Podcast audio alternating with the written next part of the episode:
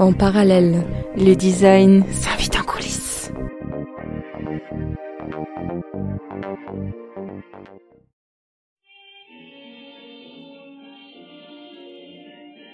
« 1897.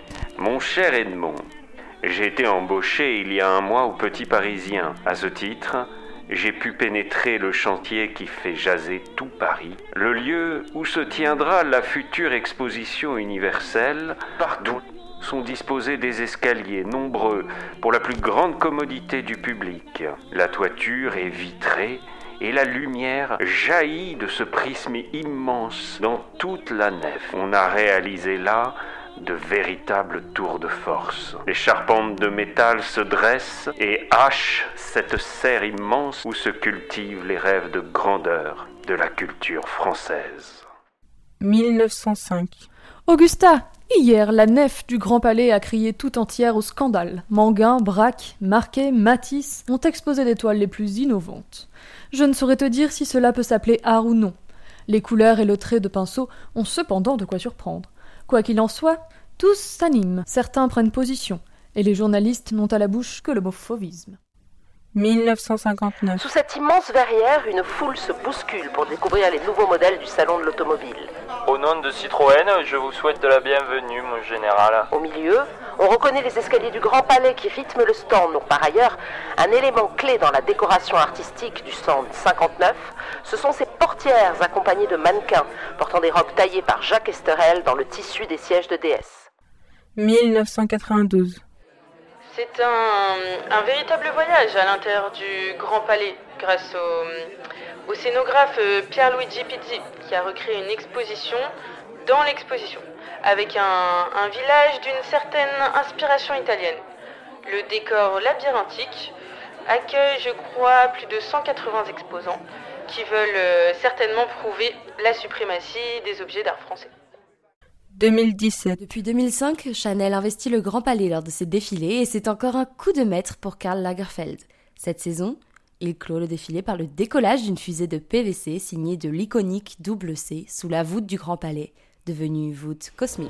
Oh, c'était un défilé absolument métallique. Les, le mannequin avait quelque chose de, de très fort, de radical avec leurs cheveux soufflés par les réacteurs, leur tenue illuminée. 2022.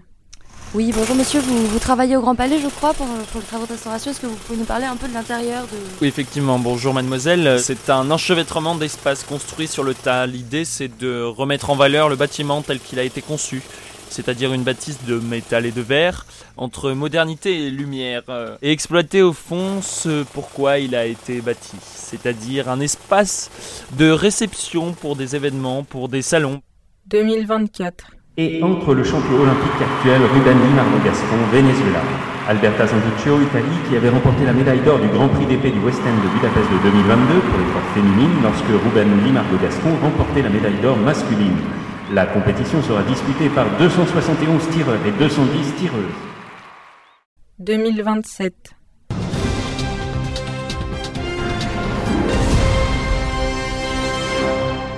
20h et voici les titres de ce dimanche. La nappe phréatique n'avait pas refait surface depuis 72 ans.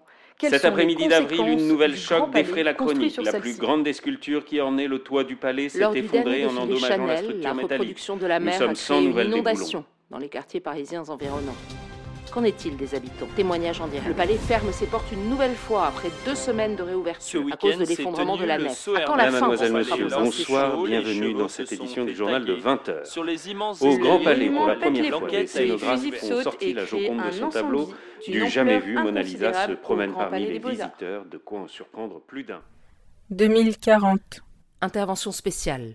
Un événement choc se déroule en ce moment au Grand Palais. Notre envoyé spécial, Marjorie Lebrun. Oui, bonsoir, ici c'est la panique, on ne sait pas ce qu'il se passe. Un énorme court-circuit vient de tout exploser. et-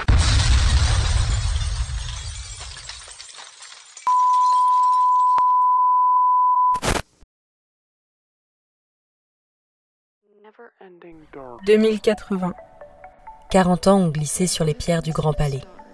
Bâtiment de verre, monument de l'immense où la France s'est manifestée, sous toutes ses formes, de toutes ses forces. Mode, sport, art, foire des antiquaires, en bref, monde de la scénographie. À force d'observer les étoiles et le vent, de les faire pénétrer dans sa bâtisse, Avec sa voûte de cristal, le palais, le grand palais, a poussé ses murs, brisé son plafond de verre en mille étoiles et fait entrer le dehors tout entier.